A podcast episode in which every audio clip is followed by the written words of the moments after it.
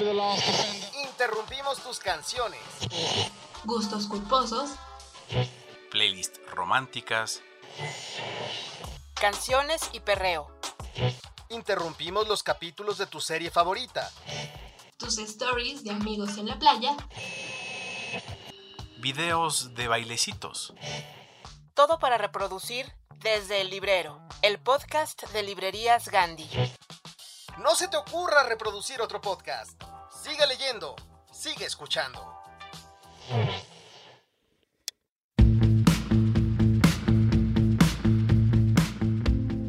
Queridos lectores, me da mucho gusto estar con ustedes en el capítulo 45. Yo soy Yara y me gustaría platicar con ustedes en esta ocasión sobre un autor mexicano muy interesante.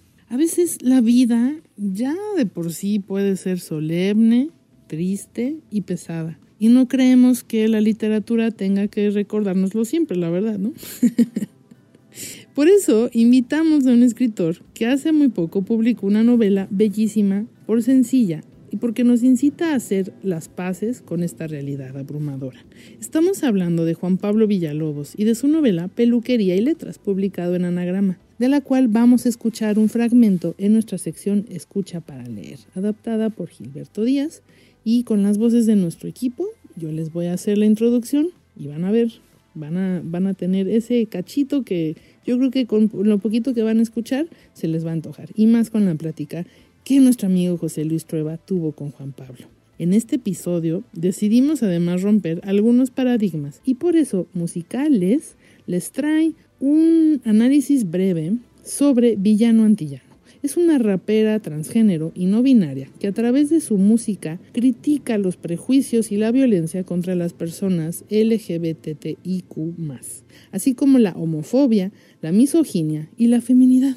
Por supuesto, no nos podemos olvidar sobre las noticias más importantes del mundo cultural ni nuestras recomendaciones literarias. Además, tenemos una sorpresa para las personas a las que les gusta escribir, pero que no saben por dónde comenzar. Escúchenlo al final de nuestro programa. Imágenes. Figuras retóricas. Sonidos. Compases. Temas recurrentes. ¿Cuál es la idea preponderante en la mente de Juan Pablo Villalobos? ¿Cuál es su leitmotiv?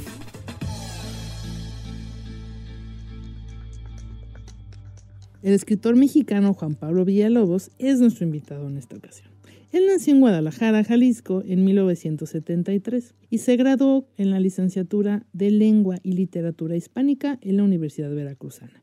Ha escrito Fiesta en la Madriguera del 2010, Si viviéramos un lugar normal, Te vendo un perro, No voy a pedirle a nadie que me crea, con la que ganó en el 2016 el premio Herralde de Novela. La invasión del pueblo del espíritu después vino y acaba de publicar Peluquería y Letras. Su obra ha sido publicada al inglés, francés, italiano, alemán, portugués, japonés, romano, búlgaro, holandés, húngaro, turco, hebreo. Querido Juan Pablo, nos da muchísimo gusto tenerte aquí. Yo te doy la bienvenida al podcast y te dejo platicando con un lector aborazado de tu obra, nuestro amigo José Luis Trueba Lara. Comenzamos. Oigan, hoy tenemos que platicar de algo fundamental para toda la vida de cualquier ser humano más o menos decente. Aquí está, Peluquería y Letras, de Juan Pablo Villalobos. He de confesarles que es un libro que me reconcilió con la vida. Yo soy un jetón, misántropo, gandaya y culey. La verdad es que me sentí verdaderamente reconciliado, reconciliado gracias a Juan Pablo, que es verdaderamente, yo creo, y lo digo sin, sin cotorreo, es uno de los libros más bellos que se han publicado este año.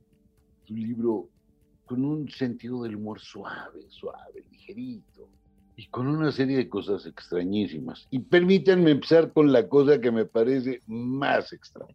Juan Pablo vive en Barcelona. Te voy a hacer una pregunta indiscreta para empezar.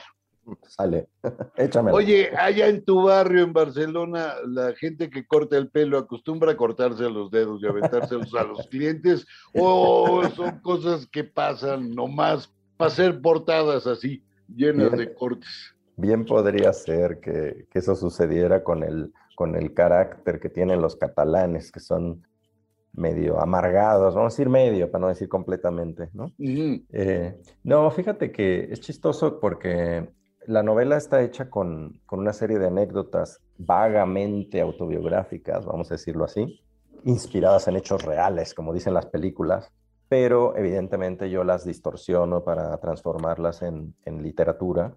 Y, esa, y particularmente esa anécdota de la peluquera es algo que me sucedió cuando yo viví en Brasil.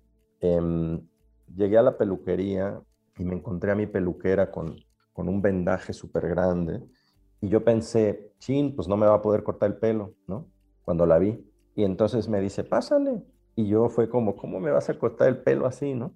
Y a partir de ahí, digamos, me dio vergüenza irme porque pensé, si me voy, pues no le pago el corte de pelo y la estoy perjudicando. Entonces decidí quedarme y mientras me cortaba el pelo, que me lo dejó horrible, yo pensaba todo el tiempo, empecé a fantasear con lo que podía pasar en esa situación. Y a partir de ahí escribí un pequeño texto muy breve que en aquella entonces me habían pedido en Brasil sobre, que era un texto para publicar en un suplemento literario en donde le solicitaban a, los, diferentes escritores y escritoras que reflexionaran sobre cómo escribían sus libros y cómo entendían la literatura.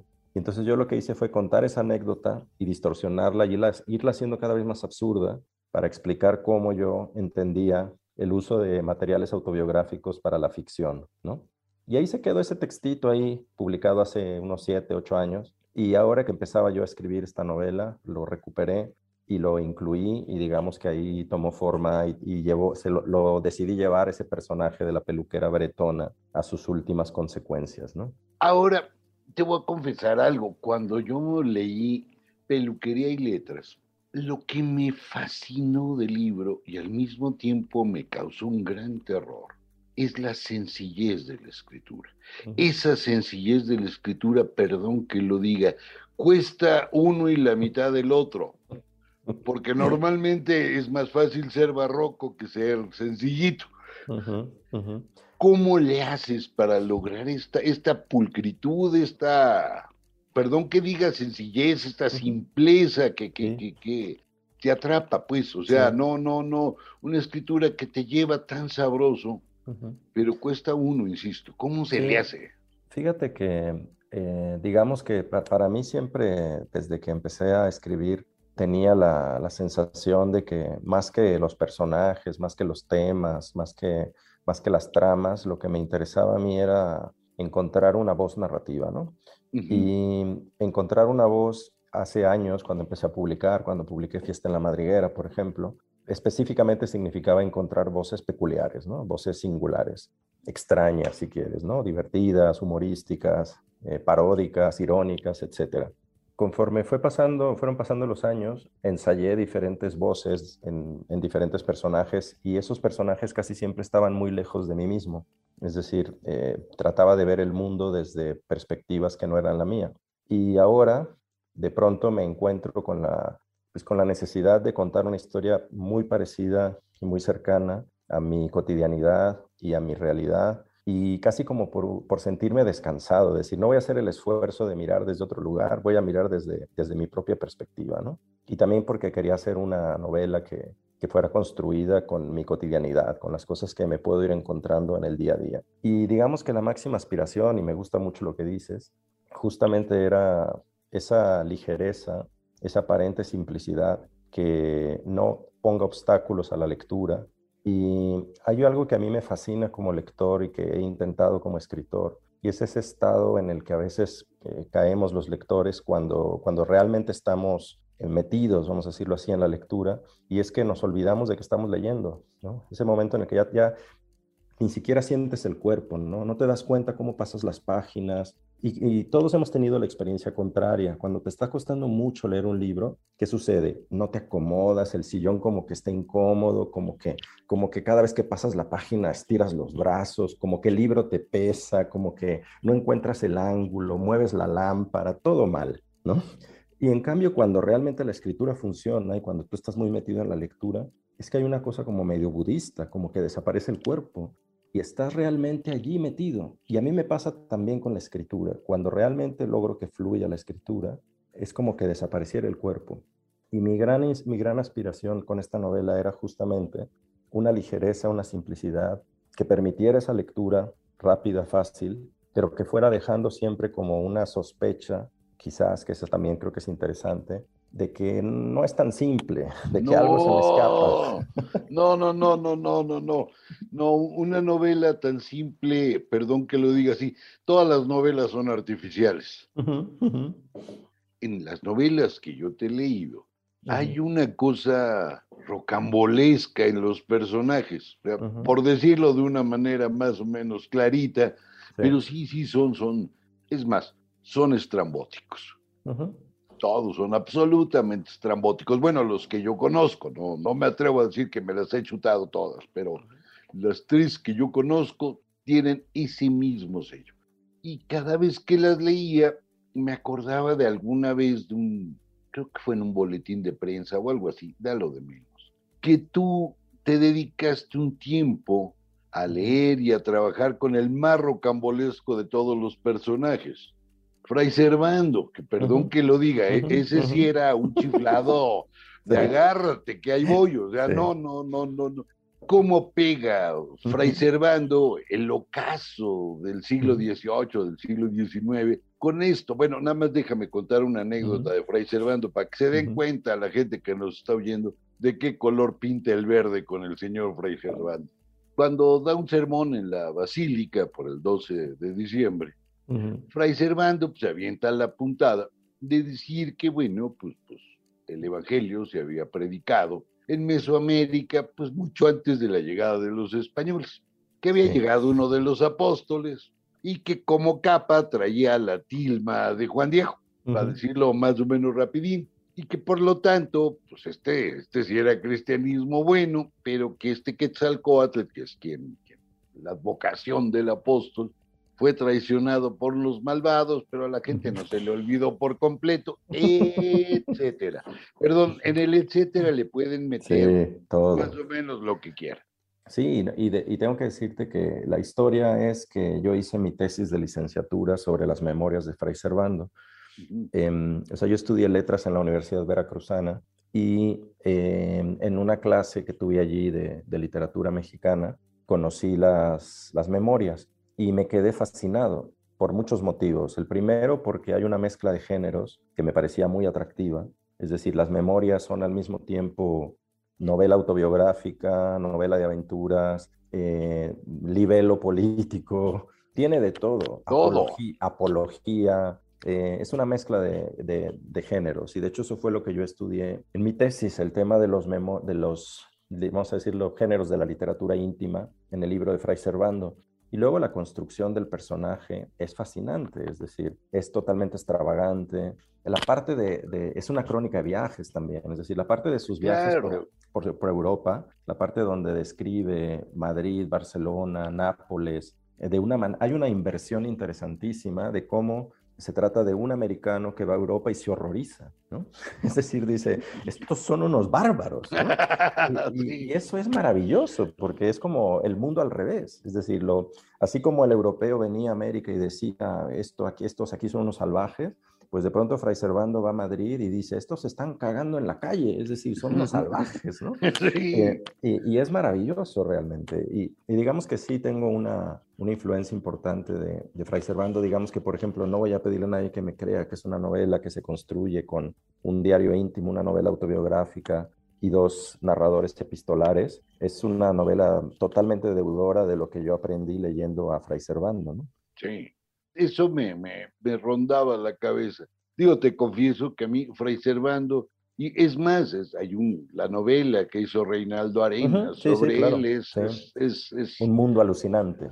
Es alucinante. Bueno, a mí siempre me ha parecido un chiflado. Incluso por ahí se hizo una obra de teatro sobre él, que también es una, una chifladura.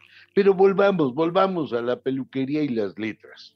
¿Cómo le haces también para reconciliarnos con el mundo cuando todo está tan feo. Mira, te soy sincero, yo me tardé pues voy a inventar hora y media, no creo que haya sido más, es un libro muy esbelto. Y me valieron madre los asesinatos, si se caía el mundo en una pandemia, pues, no guango, y yo salí flotando de la recámara. Hay una cosa que me, me, me, estaba preocupando desde antes, no es de ahora de Peluquería y Letras, eso ya está también en mi libro anterior, en La invasión del pueblo del espíritu, que tiene que ver con, con preguntarse por qué cierto tipo de personajes o por qué cierto tipo de temas o de tramas eh, no tienen prestigio literario, ¿no? Eh, digamos que lo que tiene prestigio literario pues es el dolor, el sufrimiento, el, el drama, ¿no? Y luego los, la literatura está llena de personajes rencorosos, misántropos, este, miserables, ¿no? Está llena, es, la verdad. Eh, sí. y, en un momento, y yo también tengo esos personajes de muchos de mis Claro, claro. Y entonces en un momento dado me, me, detengo hace 3, 4 años a preguntarme, pues, ¿por qué no buscar otro tipo de, de historias y de personajes? Y justamente en la invasión del pueblo del espíritu, que tiene un narrador bastante extraño, que es un, también muy metanarrativo, es una especie de comentador de la novela, inspirado un poco en, en Jacques el Fatalista de, de, Diderot, que es una de mis novelas favoritas. Y es un narrador que se va metiendo en lo que cuenta y lo va comentando. Y en un momento dado, cuando está presentando al personaje, al protagonista, el protagonista tiene una reacción a algo que ha sucedido y el narrador se pone, se asusta, dice, uy, no me digan que este es otra vez un misántropo, ¿no? No me digan que otra vez es un, uno de estos, otro personaje de estos, ¿no? Y dice, ¿no? Dice, el narrador dice, la literatura está llena de esto, ¿no?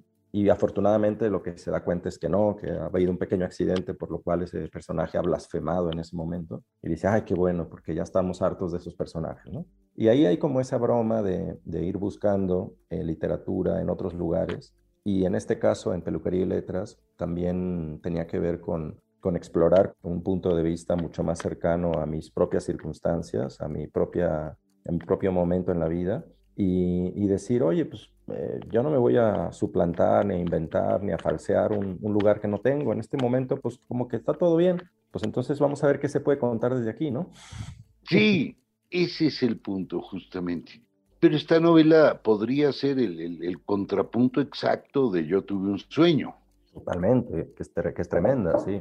Sí, sí, sí, sí yo tuve un sueño, sí, sí me quitaste el sueño, perdón, ahí, ahí no faltan tragedias, no, no, no, no, no, no, no, es, es, probablemente uno de los libros de migrantes más espeluznantes que se han escrito. Parece hecho por el faro, man. Sí, ¿sabes qué pasa? Que bueno, yo creo que eh, esto ya es una cosa más de, digamos, de la de, de escritor, por decirlo así, ¿no? Desde, por lo menos desde, desde como yo concibo el, el, trabajo de un escritor, ¿no? Yo creo que un escritor va explorando sus posibilidades, ¿no? Y yo no concibo la tarea de escribir como la, el hallazgo de un estilo y luego la repetición de ese estilo, ¿no? No, eso, eh, eso es bastante o sea, como haber encontrado algo y entonces pues hacer libros como churros, ¿no? Sí. Eh, decir, ah, pues mira, llegué a No voy a pedir a nadie que me crea, pues hago el mismo libro dos, tres, cuatro, cinco, seis veces, ¿no? Y que es normal, es decir, a mí una cosa que me preguntaron justamente cuando, cuando publiqué La invasión del pueblo del espíritu fue, ¿por qué no volviste a hacer un libro como el libro anterior, ¿no? Porque es un libro muy distinto y, y un tanto extraño. Entonces creo que uno va buscando tonos, va buscando eh, voces, como dije antes, va buscando estilos y, y, maneras, también como una forma de ir aprendiendo a escribir. Yo pienso que escribir uno no acaba, aprender a escribir uno no acaba nunca. Y, y, cada libro representa un hallazgo, representa un aprendizaje, ¿no? Este libro, por ejemplo, Peluquería y Letras, es el primero que yo escribo que no tiene capítulos, ni, ni pausas, ni nada. Es un libro que empieza y termina en un, en un, en un mismo flujo. Sí, sí, sí. En, y todos mis libros hasta entonces tenían, pues eso, capítulos, fragmentos, etcétera, ¿no? Es un, también un libro donde exploro otro tipo de humor, que fue lo que empezaste diciendo, es un humor más, quizás más que establece una complicidad con el lector y que, que no depende tanto de la humillación o del humor negro, del humor gordo, es más ligero el humor que tiene este, este libro. Y para mí es eso, es ir explorando, ir encontrando cosas en cada libro. Sí, es un humor sin carcajadas es un humor de una sonrisa plácida durante, no me acuerdo cuántas páginas son, pero durante 101. todas. 101 páginas, perdón, digo yo, yo, esa pregunta sí, no, no, no, el yo dato sí me la sé. no, yo sí me no, la sé no, traía. Ah, ya que eres tan, tan, tan muy, muy, ya nada más falta que te sepas el ISBN y cosas así. No, tampoco tanto. Ah, ya decía yo, oye, pero también eres un escritor de fidelidades. Uh -huh. ¿Qué tipo digo, de fidelidades? A ver, dímelas tú. Te, te voy a decir la que me sorprende. La mayor parte de los escritores tienen una gran tendencia al nomadismo. Se cambian de editor como de calzones. Pues fíjate que yo no, tengo, no he tenido ningún motivo para cambiarme, ¿no? Es decir, primero porque, eh, digamos, Anagrama fue la editorial que me, me publicó por primera vez. Eh, me publicó de la nada, es decir, que, que yo no, no, tenía ningún tipo de contactos ni tampoco de publicaciones previas. Y Jorge Herralde en ese momento decidió eh, publicar Fiesta en la Madriguera simplemente porque le había gustado y ya. Entonces ya de entrada para mí ese hecho que me parece eh, totalmente inverosímil, obviamente me, me, me, hace sentir en, en, compromiso, entre comillas, con la editorial. Pero luego también tengo que decir que no he tenido ningún motivo para, de queja, por decirlo así, para cambiarme, ¿no? Al contrario, ¿no? Me encuentro muy cómodo en la editorial, creo que es el mejor lugar para mis libros. Siguen reimprimiendo y reeditando los libros, cuando, o sea, los mantienen vivos. Quiero decir que la gran desgracia sí. que tenemos los escritores, yo creo que la, lo peor que nos puede pasar a los escritores es cuando uno de nuestros libros lo sacan de catálogo, ¿no? Sí, y, es, es, su muerte. Y te avisan en plan, oye, pues vamos a guillotinar los libros, ¿no? Y eso es algo que Anagrama no hace, ¿no? Y entonces, pues eso a mí me da una tranquilidad y una felicidad saber que un libro que yo escribí hace 10 años o 8 años y sigue en las librerías y se sigue, y si se acaba, pues se reimprime. Y, y, entonces eso, por supuesto, es uno de los motivos principales para, para quedarme en Anagrama, ¿no? ¿Y tu relación con el editor? ¿Cómo uh -huh. es? Cuéntanos ese chisme. Sí, bueno, eh, desde hace unos años... Eh, Jorge ¿Cómo Valde, te leen? Uh -huh. Desde hace unos Yo, años porque... Jorge digamos, ya está en la parte más este, simbólica de la editorial, que es quien sí. está más al frente, es Silvia CC. Y fíjate, en, la, en, la, en, este libro en particular, en Peluquería y Letras, sucedió algo que no me había pasado antes, que tiene también que ver con ir de alguna manera desapegándote a ciertas manías que tienes como escritor. Una manía que yo tenía es que yo no dejaba que nadie interviniera en el proceso de escritura hasta que yo llegaba al final. Es decir, no le daba absolutamente a nadie una parte del libro para que la leyera, no le contaba a nadie de que estaba escribiendo. Era muy obsesivo de, de vigilar, la, digamos, el que el proceso fuera totalmente mío, ¿no? Y ya cuando llegaba una versión del manuscrito súper trabajada y tal, entonces se la pasaba a unos amigos para que me leyeran y después se la mandaba a la editorial. Y ahora, eh, por primera vez, eh, cuando tenía unas pocas páginas de la novela, 20, 30 páginas, como no era la novela que yo estaba escribiendo, porque yo tenía otra novela que estaba, en la que estaba trabajando y de pronto salió esta, tenía dudas, dije, ¿será que vale la pena? ¿Será que realmente tiene algo interesante? Entonces lo que hice fue enviarle eh, las pocas páginas que tenía, se las envié justamente a Silvia, a mi editora, y le pregunté, oye, ¿tienes tiempo de leerme unas páginas que te voy a mandar y decirme qué piensas? Y me dijo, sí, sí, pásamelas. Y entonces se las envié y y le dije, no sé, creo que esto sería una novela muy cortita, eh, eso, 100 páginas, algo así, pero la verdad es que tengo dudas de si vale la pena o no. Dime qué piensas. Y solo me contestó, sigue, ¿no? En plan, sigue, sigue, sigue. Y entonces la, me continué la escritura y digamos que hubo esa complicidad de que ella intervino por primera vez, aunque fuera con una simple, sí. eh, sí, una simple aprobación de sí, vale la pena que escribas esto hubo, esa participación de ella. Entonces, en cuanto terminé la, primera versión, se la pasé, la comentamos y hice algunos pequeños cambios, pequeñas modificaciones, pero mínimas. Y entonces ya pasamos al trabajo para publicarla, ¿no? Y ha sido muy una experiencia muy distinta la de esta novela y la verdad es que hasta ahora muy, muy bonita porque también, contrario a libros anteriores, como que ha ido muy rápido. En España se acabó la primera edición como muy pronto reimprimí, salió la segunda edición muy rápido y, y ha sido una, una, respuesta de las librerías en España también muy entusiasta. Pues como que ha sido muy, muy positiva la, la recepción. Oye, pero esa, esa, esa fortuna de peluquería y letras la han tenido prácticamente todos tus libros. Vamos. Pero han tenido como diferentes ritmos. Todos han y... sido traducidos, todos han sido galardonados, aplaudidos hasta Vamos, de de veras. Sí, ha sido, o sea, es simplemente distinto, como que este libro es el un libro que ha ido más rápido, por decirlo así. Esa es, la, esa es la diferencia, ¿no? Ha ido como más, ha tenido más velocidad, quizás como la propia novela es breve y, y se lee muy rápido, pues a lo mejor por lo mismo eh, va, va veloz.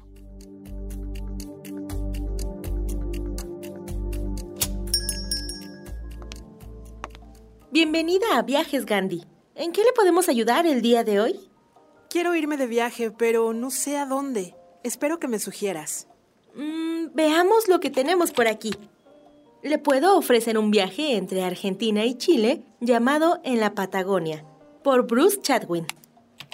Si no, también puedo ofrecerle un 3x1 para que visite Italia, India e Indonesia en Come Reza Ama, de Elizabeth Gilbert. Si tampoco le llama la atención, tengo otra opción para que viaje a un mundo fuera del nuestro. Y lo mejor es que tiene varias tomas. Se llama El Señor de los Anillos. Encuentra tu próximo destino en www.gandhi.com.mx o en cualquiera de nuestras librerías. Pásele, ceñito, pásele, métale mano. ¿Qué le podemos ofrecer el día de hoy? Sí, mire, en Escucha para Leer tenemos poesía a la carta, novelas con enganche, textos alucinantes y todo sin que usted tenga que tocar una sola página. Escucha para Leer, nuestra sección de dramatización literaria. Éramos felices y comíamos tacos, putifarras y feijoada. Éramos tan felices que yo me podía permitir escribirlo desvergonzadamente al inicio de un libro como si fuera el final.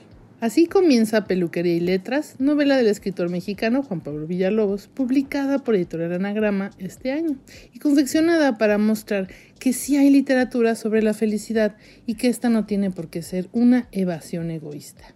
O sea que el libro en realidad se trata de que tenías miedo de morir, dijo el adolescente. Levanté la cabeza y sonreí. Vamos a escuchar un fragmento de Peluquería y Letras.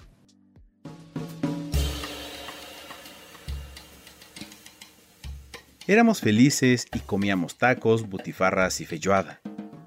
Éramos tan felices que yo me podía permitir escribirlo desvergonzadamente al inicio de un libro como si fuera el final. La brasileira y yo nos habíamos conocido hacía 15 años en la universidad, en un seminario sobre literatura del holocausto. No hay ironía ni dobles sentidos en este hecho, porque no lo estoy inventando. Simplemente sucedió así.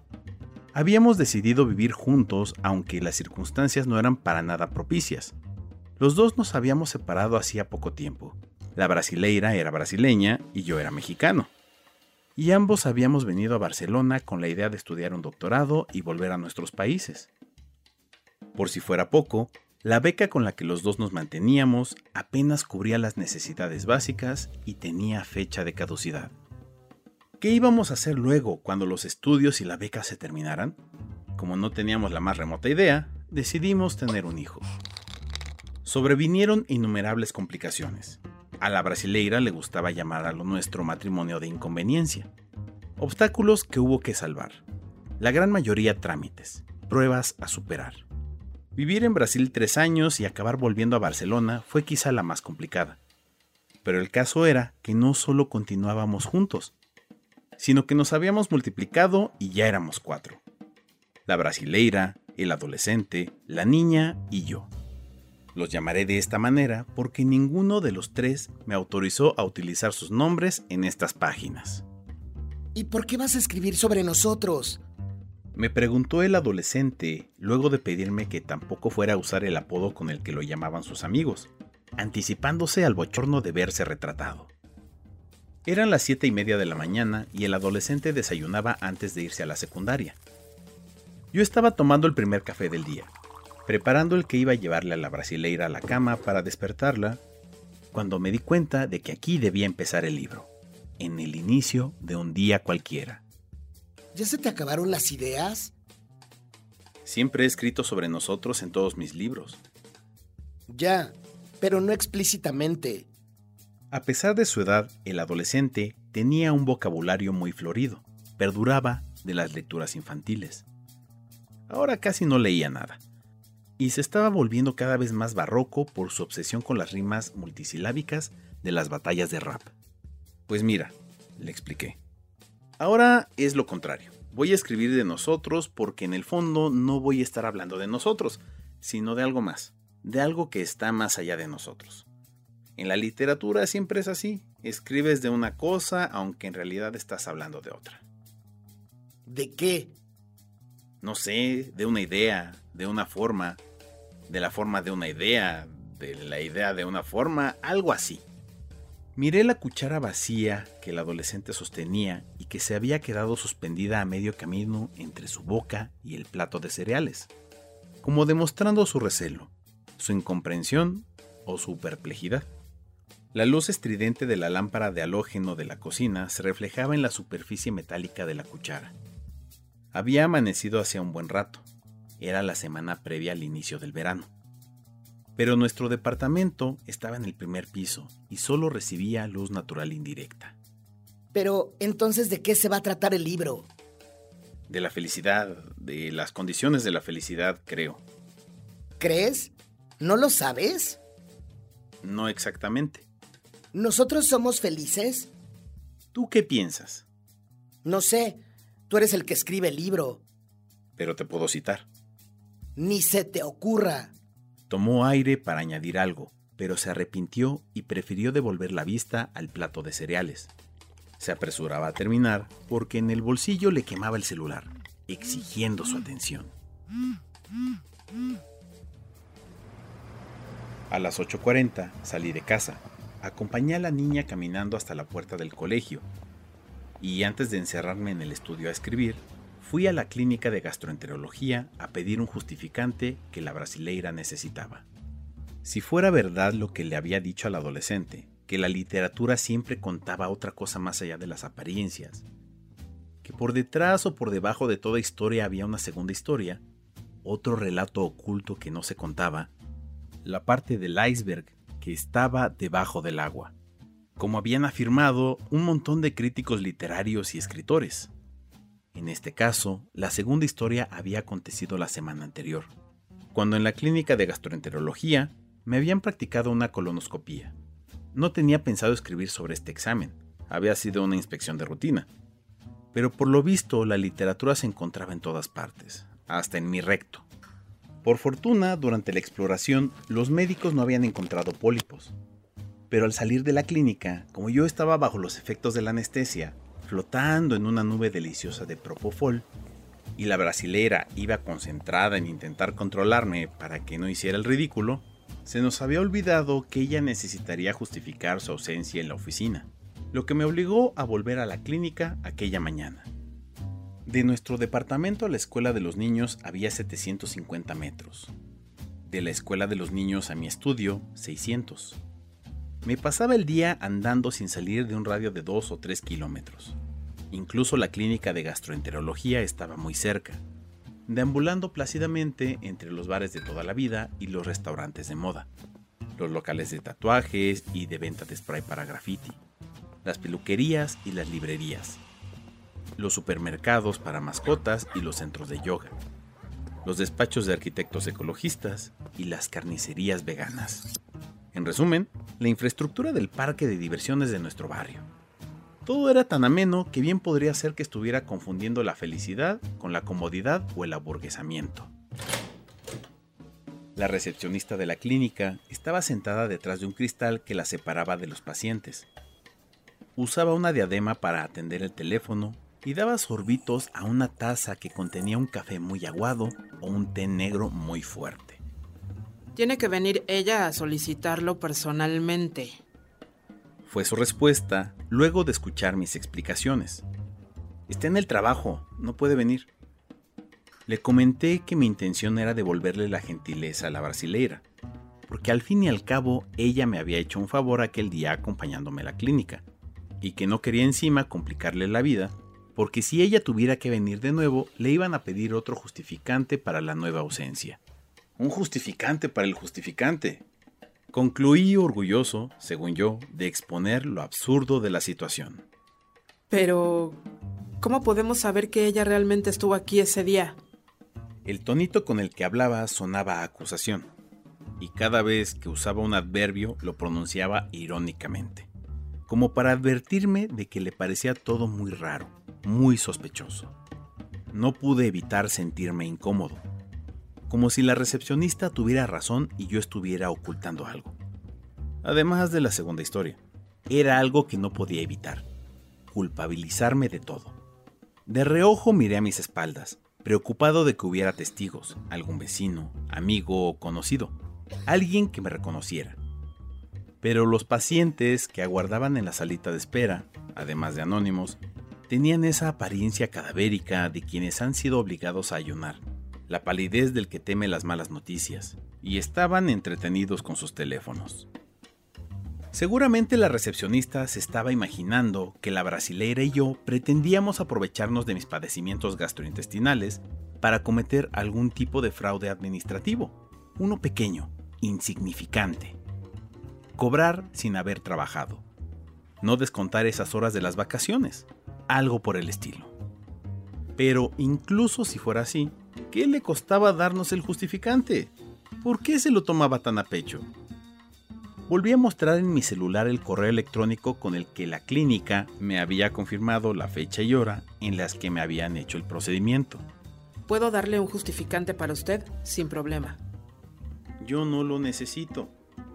Me miró con más suspicacia todavía, como asumiendo que yo estaría desempleado o peor aún, que era un mantenido. Estuve a punto de explicarle a qué me dedicaba, pero pensé que eso solo empeoraría las cosas. Me acordé de un colega que nunca respondía que era escritor, según él porque afirmarlo era arrogante, y prefería contestar que era ganadero.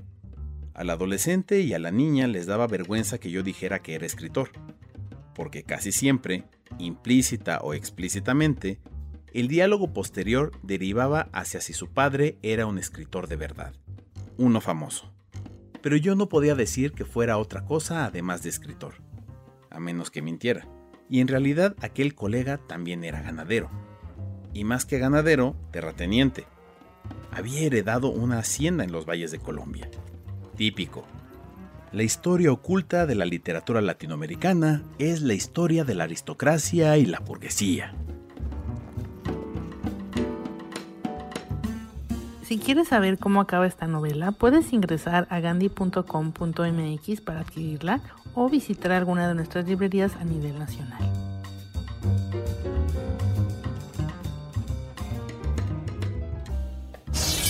W, W, W. Punto. Gandhi. Punto. Com. Punto. MX. Encuentra todas las aventuras y libros que quieras en gandhi.com.mx. Pide ya y recuerda que el envío es gratis siempre. Radiografía literaria. Diseccionando las obras que yacen en la médula de los autores.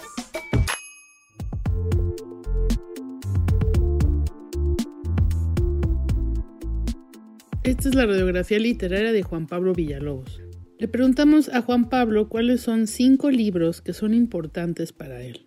Jack el Fatalista de Denis Diderot. Si algo inspiró a Villalobos para darle forma al narrador de la invasión del pueblo del espíritu, eso fue Jacques el Fatalista. Una novela hecha durante la Ilustración que, en palabras del escritor mexicano, se niega a ser novela por sus guiños a la metaliteratura y su crítica a la sobreabundancia, desde tiempos inmemorables, de narradores serios y personajes misántropos.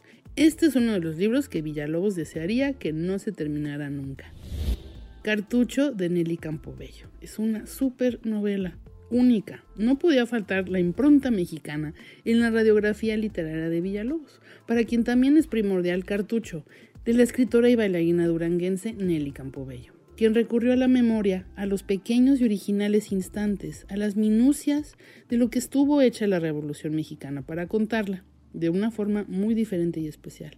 Este clásico de Campobello y Fiesta en la Madriguera de Juan Pablo Villalobos comparten algunos rasgos como tener por escenario algunos de los pasajes más violentos de la historia de México, así como ser narrados por niños, lo que dota a estas obras de una mirada inocente sobre la violencia, la crueldad disfrazada de chiste. La ley de Herodes de Jorge Ibargüengoitia. Para pocos no es un secreto que a Juan Pablo le encanta la obra de Jorge Ibargüengoitia, a quien considera un escritor con mucho humor y que aparentemente no busca la verdad ni anticipa el futuro. De hecho, Villalobos se doctoró con una tesis sobre los cuentos de Ibargüengoitia, y así como el original de Guanajuato, nuestro invitado también tiene preferencia por los narradores en primera persona. Lancha rápida de Renata Adler. Uno de los libros que le habría gustado escribir a Juan Pablo Villalobos es Lancha Rápida, de la escritora, periodista y crítica de cine estadounidense Renata Adler. Esta novela, considerada de culto en la literatura norteamericana, la protagoniza una periodista llamada Jen Fain y se enmarca en los años locos 70. Además de servir como trasfondo, se dota el texto de un ritmo acelerado, nervioso y discontinuo. Cumpleaños de César Aira, esta es una de las novelas preferidas de Juan Pablo, quien considera al escritor argentino uno de los narradores más asombrosos de la época actual y de un creador de artefactos ingeniosos e impredecibles, o de miniaturas que renuevan una y otra vez la literatura. Un pajarito nos contó que el primer acercamiento que Juan Pablo tuvo a la obra aireana fue cuando estudiaba en la Facultad de Letras de la Universidad Veracruzana. Cumpleaños se encuentra antalogada en 10 novelas de César Aira, libro publicado en el 2019 que cuenta con un prólogo hecho, por supuesto que por Juan Pablo. Esperamos que estas lecturas y este acercamiento a ellas sean de su interés y puedan ampliar su biblioteca.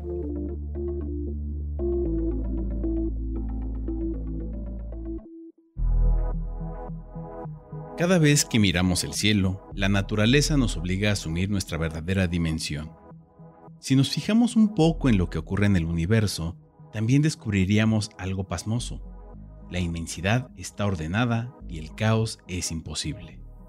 Por ello, en el número 160 de la revista Lee Más, alzamos la mirada al infinito tratando de entender la inmensidad que nos rodea.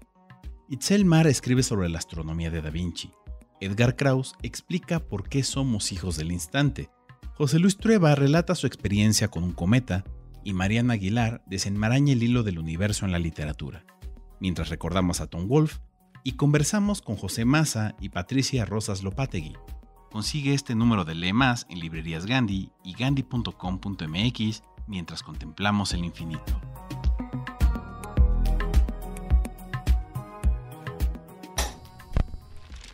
Del libro a la canción, de la literatura al rock, al pop y hasta el punk. Sube el volumen. Esto es Música Lees. La influencia de la literatura en la música que escuchas. vengo a tu motor, vengo desde el malecón. Si no entiendes lo que digo, mala mía. Santa Rosa Bayamón, mi niña de corazón, si no aguanta calentón. En la actualidad podemos observar una mayor apertura a géneros musicales que anteriormente eran despreciados con el pretexto de la intelectualidad. La prueba es que hace algunos años estas melodías bailables y pegadizas dominan la industria musical. La música urbana tiene sus raíces en el hip hop, género que nace de las culturas afro y latinoamericanas, de donde se desprende la base para nuevos ritmos como el trap, el reggaetón y el rap. Música que era escuchada principalmente por personas marginadas que a través de sus canciones describían la vida en las calles, Hablaban de drogas y sexo, pero también utilizaban sus letras como armas políticas para protestar, buscando sus derechos como minorías. Durante mucho tiempo, las personas que escuchaban este tipo de música fueron catalogadas como carentes de educación y cultura, pese a que el rap, por ejemplo, contiene los mismos elementos que la poesía, ritmo, lírica, versos y rimas. Gracias al éxito comercial que han tenido estos géneros musicales, esa percepción ha cambiado y ahora todo el mundo los baila y canta, no obstante, no podemos ignorar que la escena misma tiene una larga historia de machismo, homofobia y racismo que aún se debe erradicar. Bajo ese contexto, el salto a la fama de la rapera puertorriqueña, Villana Santiago Pacheco, mejor conocida como Villano Antillano, cobra importancia al ser la primera artista transgénero y no binaria, representante de este género en entrar en las listas mundiales de popularidad, gracias a la relevancia que alcanzó su colaboración con el productor argentino Visa Rap la cual se volvió tendencia en todas las plataformas de videos. Las letras de Villano Antillano hacen una fuerte crítica a los prejuicios y violencia en contra de las personas trans y la comunidad LGTBIQ. Sus rimas desaprueban la homofobia y misoginia a través del empoderamiento y la feminidad. Por eso, no sorprende que en su canción más exitosa, mencione a estas dos importantes referencias literarias.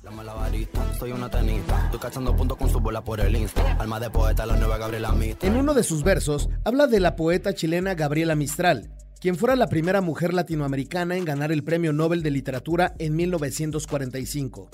Si bien la obra poética de Mistral está enfocada en la importancia de la educación y se le reconoce como una defensora de la mujer y los derechos humanos, hay un aspecto de su vida íntima que comúnmente es omitido y que se puede adivinar en lo apasionado de algunos de sus textos, su preferencia sexual. Gabriela Mistral siempre fue muy discreta respecto a este tema. Sin embargo, en el libro titulado Niña Errante, se revela la relación romántica que tuvo con Doris Dana, quien fuera su asistente gracias a la correspondencia que se enviaron durante años. También podemos observar la similitud de rima que hay en la canción de Villano y el poema de Mistral, Yo canto lo que tú amabas. Yo canto lo que tú amabas, vida mía. Por si te acercas y escuchas, vida mía, por si te acuerdas del mundo que viviste, al atardecer yo canto, sombra mía. Una soy una sanguinaria. Carmila la de soy a. Yo soy la principal secundaria. Más adelante podemos escuchar que Villano se compara con la vampiresa Carmila, clara referencia a la obra de Sheridan Le Fanu, la cual narra la historia de Laura, una bella joven que tenía una vida tranquila hasta que Carmila, una misteriosa mujer, llega a vivir a su castillo en Estiria, después de sufrir un accidente. Publicado en 1872, Carmila es uno de los primeros textos vampíricos de los que se tiene registro. La figura de Carmila está inspirada en Erzsébet Bathory, la condesa sangrienta, y esta novela, además de tocar temas tabú para la época como el erotismo de carácter lésbico que hay entre sus protagonistas, sentó bases para obras posteriores del género, como es el caso de Drácula de Bram Stoker.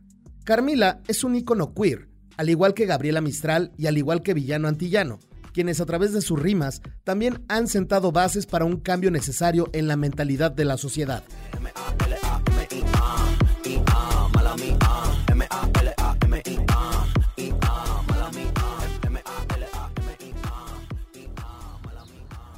Mi amor. ¿Qué, qué, Mi amor, ¿qué, ¿Qué, qué crees? Ay, qué mi chiquita. Es que qué- tengo que decirte algo que... Ay, dime lo que quieras, mamacita. No sé si te va a gustar o no, Ay, ¿cómo pero no? estamos embarazados. ¿Estás embarazada? Terror. Libros de todos los géneros y corrientes. En librerías Gandhi. Oye, te tengo un chisme. A ver, a ver, cuenta. ¿Ya sabes lo que le pasó a los Buendía? Uy, pero lo de los Capuleto estuvo fuerte. ¿Qué? No me enteré. Pero, ¿ya te contaron que Juan Preciado le prometió a su mamá que iría a buscar a su padre? ¿A Comala? ¿Sí, tú crees? Oye, ¿y si sabes lo de Joe y sus hermanas? No, y espérate, porque el del departamento... Le cinco- dicen chisme, pero es información que se cuenta de boca en boca. Y sí, también de libro en libro. Esto es Chisme Literario, una sección en donde echamos chismes sobre la vida detrás de los libros. Dicen los que saben que la biblioteca de Borges no era tan grande como la imaginamos. Este lugar inmenso, lleno de libreros, donde los volúmenes se rebosaban, jamás existió. En realidad él conservaba muy pocos. La mayoría los regalaba y algunos, no sé bien si eran los que no le gustaban o quizá los que le habían gustado, los abandonaba en los cafés y los restaurantes. En realidad, a Borges lo que le gustaba era el recuerdo de sus libros, la memoria de todo aquello que había leído y que podía imaginar y reimaginar. Es más, hasta lo convertía en parte de sus obras. Borges estaba muy orgulloso de lo que había leído.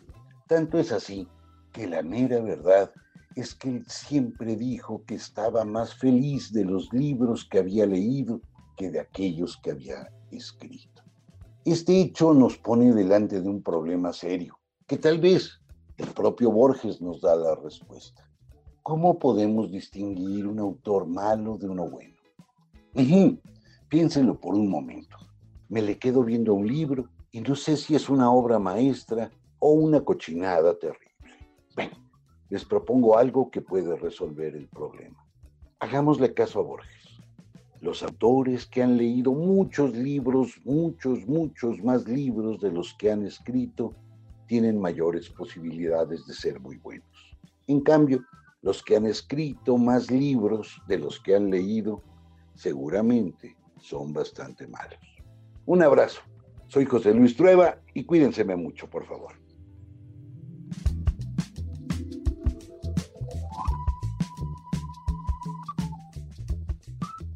Hola, me llamo Ana y soy alcohólica.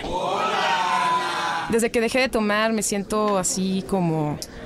Así. Pero... eh, ¿No? Este, o sea, es, sí, es como si, ¿no? Bien, bien, ¿Sí? Leer incrementa tu vocabulario. Librerías Gandhi. En esta sección hablaremos sobre las noticias más importantes en el mundo cultural. Comentaremos sobre las novedades editoriales y tendremos entrevistas con actores y personajes de la cultura mexicana e internacional. Esto es Cultura Lees, la sección informativa de Desde el Librero.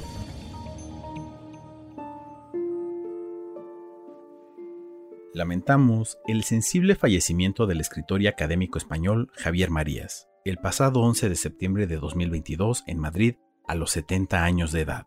Javier Marías escribió más de 40 libros, entre novelas, cuentos y libros de ensayo.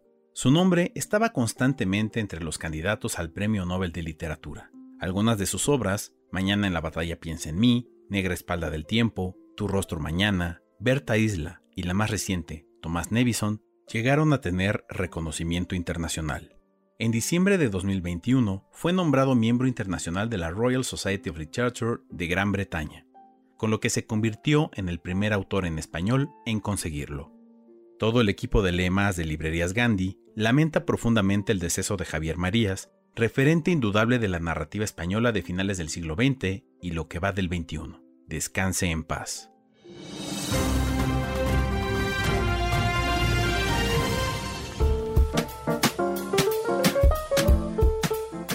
Habemos Feria del Libro en Oaxaca. Así es, señoras y señores. Luego de una pausa de dos años a causa de la pandemia de COVID-19, este 2022, la Feria Internacional del Libro de Oaxaca, FILO, vuelve a formato presencial y se realizará del 21 al 30 de octubre en el Centro Cultural y de Convenciones de Oaxaca. Este año la temática es el espacio y sus posibilidades, con el propósito de reflexionar sobre la pérdida de espacios a causa de la pandemia y la exploración de espacios no físicos como el espacio. Por mencionar solo algunos de los eventos destacados de la Filo, diremos que en la inauguración participará la escritora ecuatoriana Mónica Ojeda y en la clausura el filósofo y escritor español Fernando Sabater.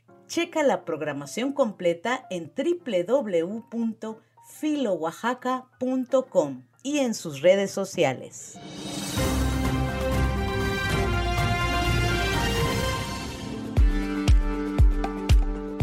Ben Bautier en el MOAC. La obra del artista napolitano Ben Bautier llegará al Museo Universitario de Arte Contemporáneo de la UNAM el próximo primero de octubre y se inaugurará La muerte no existe. Es una muestra en la que se exhibirá de manera progresiva el trabajo que Bautier ha hecho desde inicio de los años 60 hasta ahora. A través de esta exposición se buscará mostrar las facetas del autor, la del artista, la del personaje, pues él solo puede ser entendido junto a su obra que en esta exhibición destaca por la escritura, así como juegos con el idioma español. Aparta la fecha, el MAC te espera.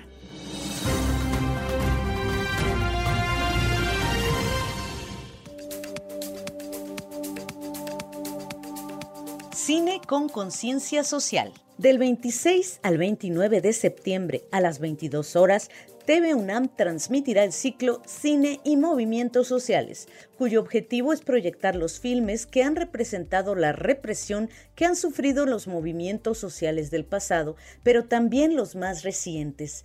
Ayotzinapa, El Paso de la Tortuga, México, Queimada, Italia, Francia, Cinco Cámaras Rotas, Palestina, Israel, Francia, Países Bajos, y Ayosanfan, Italia, son las cuatro cintas que podrás ver y que sin duda te harán reparar en la violencia, pero sobre todo en los efectos que esta causa, en las pérdidas que trae consigo.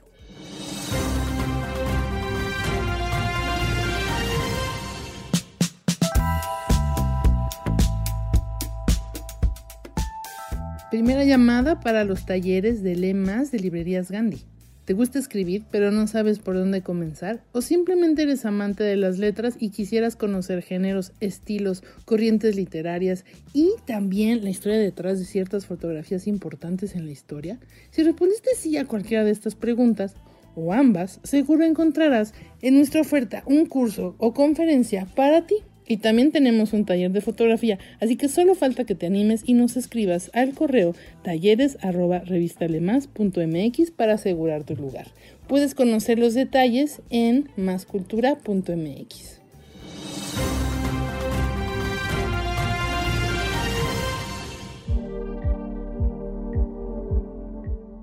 Estas son algunas recomendaciones que pueden encontrar en nuestras mesas de novedades editoriales y en gandhi.com.mx.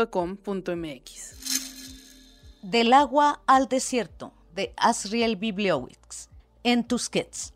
En esta novela de Asriel Bibliowicz se encuentran sus búsquedas estéticas más profundas, la pregunta por la identidad, por la pertenencia, pero también por la fluidez, la libertad y la justicia social, son maneras en que sus personajes nos muestran que los hundimientos son consustanciales a la humanidad, pero que ha habido, a lo largo de la historia, persecuciones y aniquilamientos que no podemos olvidar, el de los aborígenes americanos y el del pueblo judío.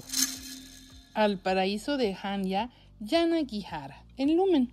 En una versión alternativa de la América de 1893, Nueva York forma parte de los Estados Libres, donde es posible el matrimonio homosexual. Un joven vástago de una distinguida familia se niega a casarse por compromiso con un pretendiente elegido por su padre, pues su amor pertenece a un profesor de música con pocos recursos. En un Manhattan de 1993, asediado por la enfermedad, un joven hawaiano vive con su pareja, cuya edad e ingresos superan con creces los suyos, y le oculta su infancia problemática y el destino de su padre, que soñaba con crear una comuna en Hawái. Para 2093, en un mundo asolado por plagas y gobernado por un gobierno totalitario, la nieta de un poderoso científico intenta salir adelante sin él y resolver el misterio de la desaparición de su esposo.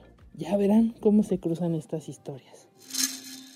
El idealista de Viet Thanh Nguyen, en Seix Barral. La esperada secuela de El simpatizante, que le valió a Viet Thanh Nguyen el premio Pulitzer de ficción y el reconocimiento mundial de crítica y público, es a la vez un thriller político repleto de humor y violencia y una inteligente novela de ideas con agudas reflexiones sobre el racismo, el colonialismo y la hipocresía. Pop bueno, pop malo, un inventario de Jarvis Cocker en sexto piso. Ahora me daba cuenta de que llevaba mucho tiempo rodeado por la inspiración, solo que había estado muy inmerso en vislumbrar el horizonte lejano como para poder verlo. Ahora que estaba de nuevo al nivel del piso y mirando la vida de lleno a la cara, me vi confrontado con lo que siempre había estado buscando, algo sobre lo cual escribir. Después de muchos años de posponer la tarea, Jarvis Cocker se decide finalmente a revisar los objetos personales que conserva amontonados en un desván londinense para decidir además cuáles va a tirar y cuáles va a conservar.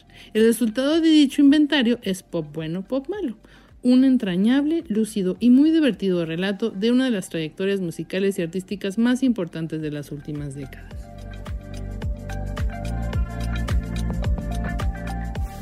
¿Qué, qué me ves, güey? Pues qué, güey. Pues que tengo pintados monos o qué, Pues ahorita, güey, tú Pues, y ¿qué yo, güey. quieres, qué? De una vez, güey, no me de empujes, una vez, güey. Ya, Órale, güey, ya, güey, son amigos, ¿Y este güey qué? Tú no te ¿Qué metas, quieres, güey? ¿Qué te pasa, güey? no, güey. Órale, ¿Qué güey. quieres, No, güey? bueno, ¿qué- ¿qué onda, güey? Órale, ¿Tú güey. qué, Leer incrementa tu vocabulario. Librerías Gandhi. Amigos, esperamos que les haya agradado nuestro programa. No se olviden, por favor, de calificarnos en las diferentes plataformas donde nos escuchan. Ingresen, como siempre, por favor, a nuestras redes, arroba revista Lemas, arroba librerías Gandhi. Pueden comprar, por supuesto, los libros, novedades que los esperan en gandhi.com.mx y en mascultura.mx, revistalemas.mx. Como siempre, les tenemos su contenido diario con noticias frescas, reseñas, todo lo que necesitan para estar al día en el mundo cultural. En el siguiente capítulo vamos a platicar con Carmen Boullosa. No se lo pueden perder. Esperamos que tengan muchas, muchas lecturas en estos días que no nos vamos a escuchar. Les mando un abrazo. Hasta pronto. Gracias por escuchar. Te esperamos en el siguiente capítulo de Desde el Librero. Sigue leyendo Sigue escuchando.